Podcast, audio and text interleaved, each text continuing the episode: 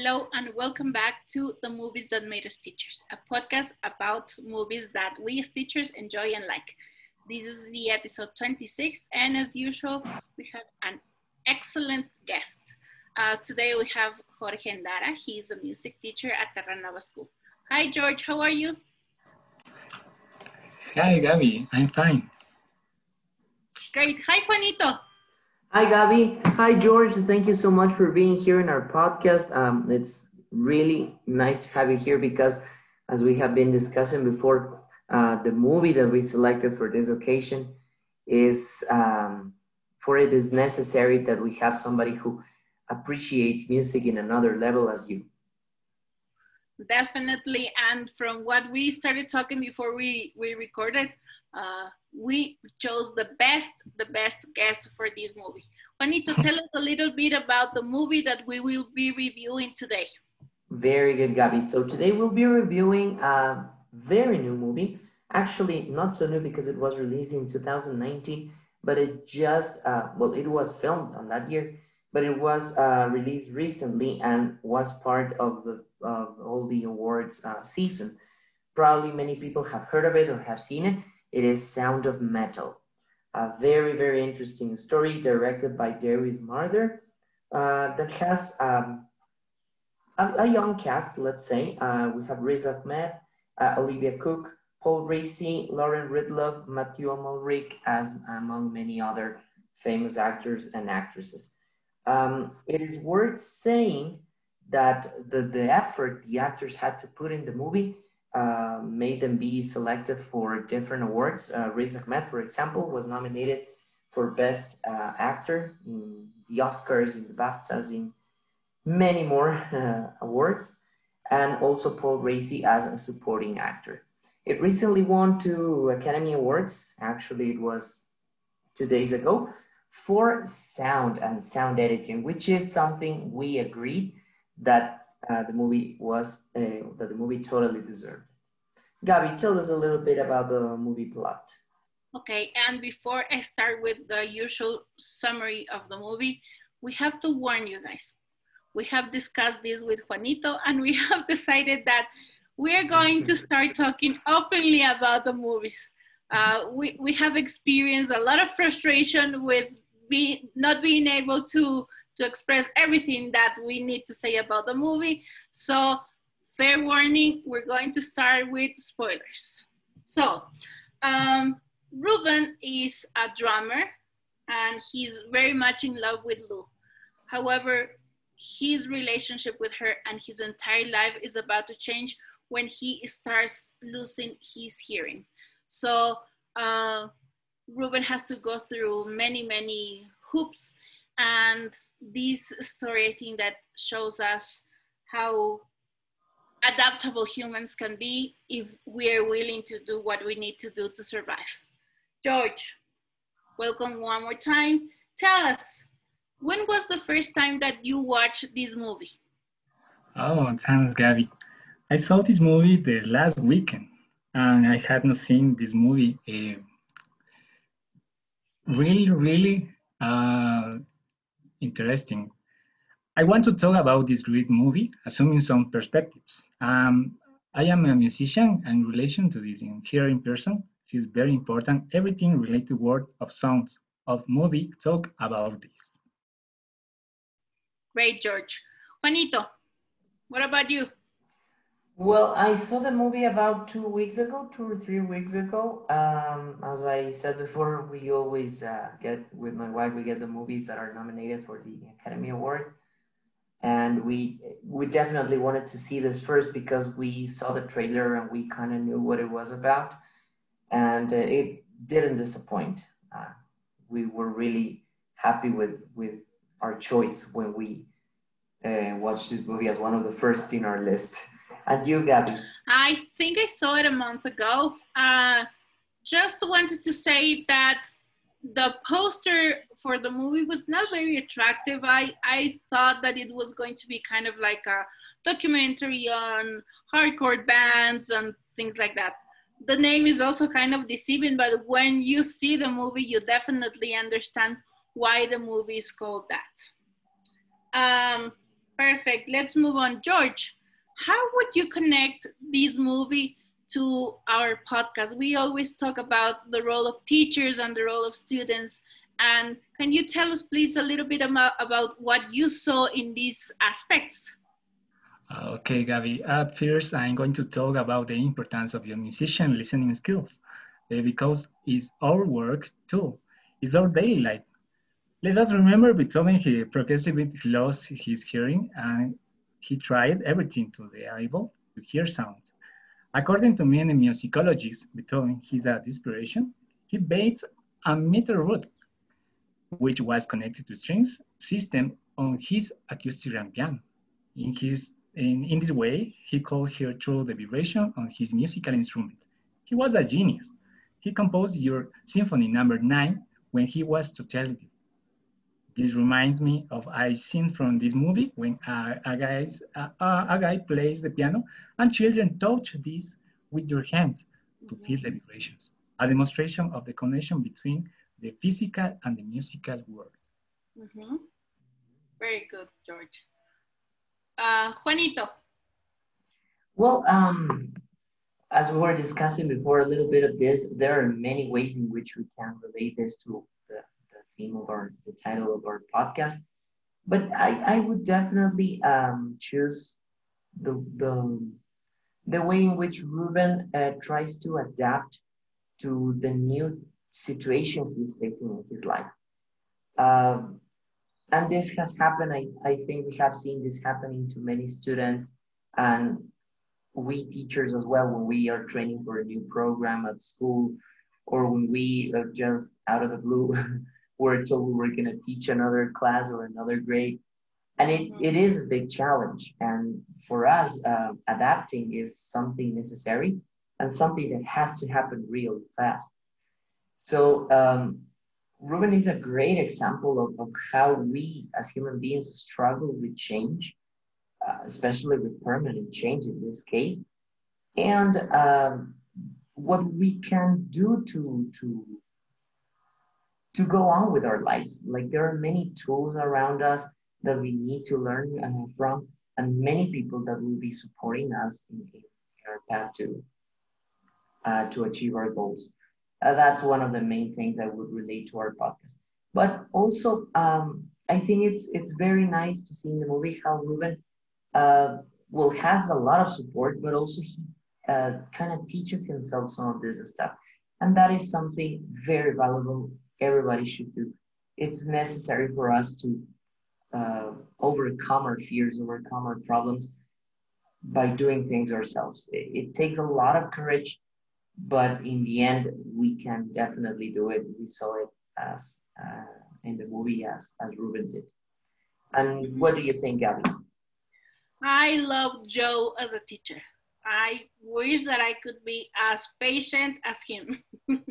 um, I think that Joe uh, kind of guided Ruben through a path that he didn't want to go through. I felt that uh, being able, as we were discussing before we started recording, being able to deal with two of his uh, faults or his the, the things that he needed to to improve or change or or accept um, both being uh, being an addict and being deaf. Um, I think that Joe was super patient and was really maybe maybe not trained academically to do it, but with so much experience of having gone through these steps with other people, that he was very gentle and kind and open. So I, I do admire Joe as a teacher. Uh, again, I wish I could be as patient as he is. Um, and, and I think that uh, the most important thing that I got from this process, uh, as you mentioned, that Ruben sometimes rejected or, or, or was kind of uh, not very open to, to go through, is the fact that Joe mentioned that uh, deafness is not a disability. It's mm-hmm. just a different way of living. And I think that for, for uh, the people that we, thank God, still can hear is something that needs to be taken into consideration. sometimes we we see people with disabilities and we just put them aside. But I, I think that the way that Joe and, and the other people in the community lived uh, was a, a real independent and, and achieving way of life. So I do think that we need to kind of change your perspective on disabilities too. And, and you know, it's it's very interesting to see uh, how much uh, Joe, uh, how how much commitment Joe has with the whole community, because when spoiler alert, when Ruben is uh, after Ruben gets the, the surgery and, and gets the cochlear implant, um, in spite of how much he, he liked Ruben and how much he knew Ruben still needed help and, and a place to stay, uh, he told him, no, you, you have to leave because this place is for this these people who have this need. And if I let you stay, you would I would be affecting the community. So mm-hmm. uh, so no. and it's really hard. I, I mean, yeah. I don't know, uh, as a teacher, I don't know if I would have the, the nerve to do something like that because he would have to sleep, I don't know, in a hotel or under the bridge. I have no idea. It would, it would be killing me. So it, it also needs a lot of courage and a lot of, of, of commitment mm-hmm. to do something like that.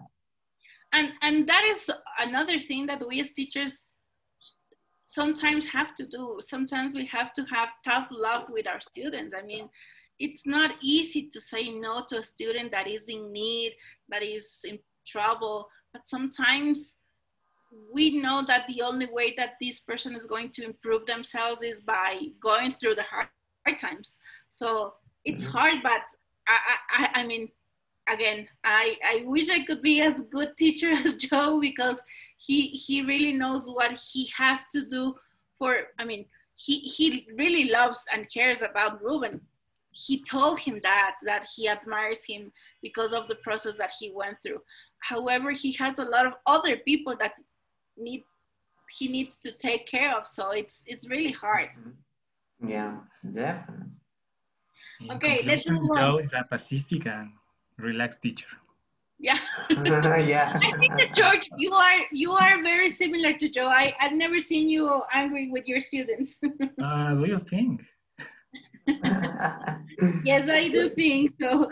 Okay, let's move on. George, what was your favorite part of the movie? Now that we can say everything, we can spoil the movie for people, we can actually say our favorite parts. um, okay, let's talk about the um, background, the, the beginning of the film, uh, Ruben, in a demonstration of his rhythmic skills, he plays the drums in an extraordinary way. Mm-hmm. His musical connection with guitar is excellent. Uh, her girlfriend. Anyway, he can listen without problems yet. Mm-hmm. Gradually, music changes and sounds become silence, almost at the t- same time as Ruben knows of your condition.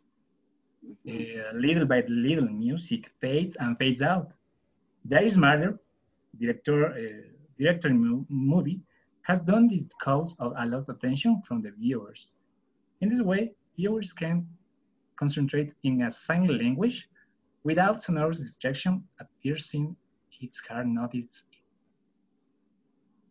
Very good, George. Very Thank good. you. Uh, Juanito. Um, well, I like different parts of the movie, but I think my favorite one was um, this whole process in which uh, Ruben is trying to learn to to to move on with his life, and in, uh, he has to attend to this school and be with kids. And at first, it's very hard for him to to realize that he has to be taught against some things that he took for granted, and and especially this part in, in which he, they go on hike and he's playing with the kids, and and and you start to see how he's he's smiling again and he's having a lot of fun. I think that marks a good transition between this this angry Ruben that that didn't know what to do with his life, um, and this new Ruben who who who accepts how things are now. What about you, Gabby? I think that my favorite part is kind of close to the one that you talked about, and it's in my interpretation why the movie is called The Sound of Metal uh, there's this scene where Ruben is with a kid outside in the playground, and the kid starts banging on the metal uh, slide and he kind of answers back with some more banging and they kind of play with with the sounds uh, with the with um, um, metal slide so i think that mm-hmm. the name of the movie in my interpretation again uh, is because of this because the sound of metal is what actually changed uh, Ruben and the way he was feeling about his disability. He realized that there, there are kids that were learning to live or, or already know how to live with this disability, and he could learn too, and he could be uh, uh, someone that could uh, improve the life of others. He could be mm-hmm. a musician, he could be a teacher, he could be whatever he wanted if he just accepted this this uh, this space in his life or this space in his life. So I do think that this is the moment when he clicked and switched to, as you mentioned, being the funny, laid back, relaxed, and and and happy Ruben. So I, I do think that this was the moment that I enjoyed the most. Oh yeah, it was it was brilliant. And, and you're mentioning something I, I really like listening to how you can change people's lives as mm-hmm. as some others did with him he could also do mm-hmm. the same he has the ability yes. and knowledge to do it and above all the understanding uh, he he now knows how how others feel might feel in the, in the, same situation and he has so much power and so much to give to the world and that's also something i think uh, we as teachers should always should always keep in mind that, that we can give a lot to to our students and change lives as well. Also, that that there it is important to recognize how uh, at the beginning of his stay in the in the rehab place, he feels so disconnected from the people, and then how important is the sense of belonging. Mm-hmm. Uh, I think that when he started, uh, he was able to communicate with the other people at the at this rehab. He he felt that he belonged there and he he was productive and he he made he was himself i mean he joked and and played around and stuff like that so the sense of belonging it's it's really importantly shown in this movie. Mm-hmm. that's right. Okay. Last question well kind of last question george. Why do you think that our listeners should watch this movie? Um talking about Ruben's role as teacher, although he was a student along the movie, he taught some rhythmic patterns and ostinatos using a bucket and a drumstick, including the children's core teacher called uh, Diane, actress. I remember from The Walking Dead. She interprets Toconi in an interesting role who teaches to the survivors sign language. Mm-hmm in special with Daryl Dixon, an experienced tracker and survivors of zombie apocalypse, who is a part of the group of survivors from Backroom Crimes. Excuse me for changing movies, so I like the, the Walking Dead. okay, George. sorry, sorry. Mm, don't worry. Okay, Juanito. Oh, well, many reasons. Uh, the plot is marvelous. The script is also great. Um, the sound, which were some of the of the most praised characteristics of the movie, are amazing. Um, and and I think especially the the sense you will get of of what Ruben is feeling. We we discussed this with Gabby before. How the director wants you to to feel the same way, like you are listening, and on the next second you are not. So it, it will really give you a, an idea of how it feels, I guess because it makes you feel desperate.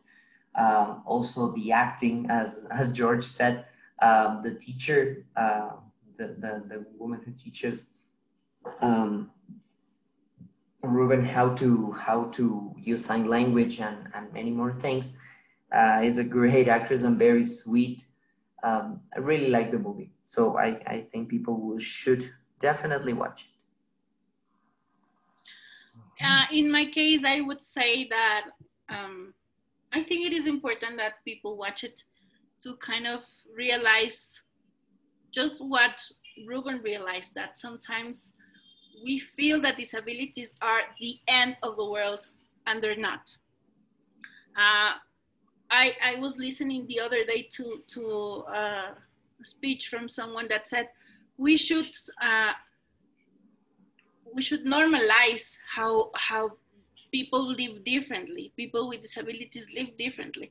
And the ones that don't have disabilities should be the ones adapting to them, not the other way around. And I do feel that this movie teaches us that lesson. Ruben uh, learned it the hard way. However, he learned it and, and he realized that his disability was not something that, that was going to hinder his life forever. That's true. Okay, that was it for the Fulmar part. George, one more time, thank you for being here. Uh, we cannot uh, say goodbye without asking you, how many Oscars would you give to this movie? Out of five, so five is the most. Um, oh, I guess um, I don't have an idea. no, I don't have idea. Okay, George. Uh, Juanito. Tell me, Juanito. Um, okay, I, I would give uh, it, I guess I would give it 4.5 because um, I think it's a great, great movie. Um, I'm gonna save my five Oscars or my five stars for the ones that made me cry, I guess. it didn't make me cry. That's a that's a surprise. Well, I, I have to give it five because this one this one made me cry. Very good. Yes. Okay, finally, George, which movie do you think that we should review later? I would like to recommend uh, Interstellar movie. Ah, okay. Nice. Very good. Nice, very nice. good. It's a great George. movie. Yeah. It's an interesting movie. Um, talk about spaceship, uh, wall of sounds, uh, relation and father and and the world, the apocalypse. Uh-huh. It's a great Yeah. movie. See? Yeah, Perfect. it, it Perfect, is really perfect, great. Thank you for your recommendation and thank you one more time for being our guest. Uh, it was really, really nice to share with a music teacher this very musical movie. Thank you one more time, Juanito, to you too for for being part of this this little project that we have and that we enjoy so much. And that we love. Yes. yes. Thanks, Gabby. Thanks, Juanito. You're Thank you, welcome, George. It was great having you here. I think we all learned a little bit more about some details that probably we were not aware of, especially the ones who, like us, don't play any musical instruments. But um, I think I will watch the movie again uh, to, to realize about this stuff. Mhm. Very good. Juanito, please remind our listeners where they can contact us. Please don't forget you can reach us at uh, gromero at colegioterranova.edu.ec or jsantamaria at colegioterranova.edu.ec. We will be very happy to hear from you. Uh, with this movie, we have closed our Oscar season um, and now we will be reviewing some old movies, not so old movies. So uh, your recommendations are always welcome. And thank you one more time for being patient with us, for listening to us, and for sharing this project that we love so much. Thank you, and we will be here next week. Bye. Bye. Bye.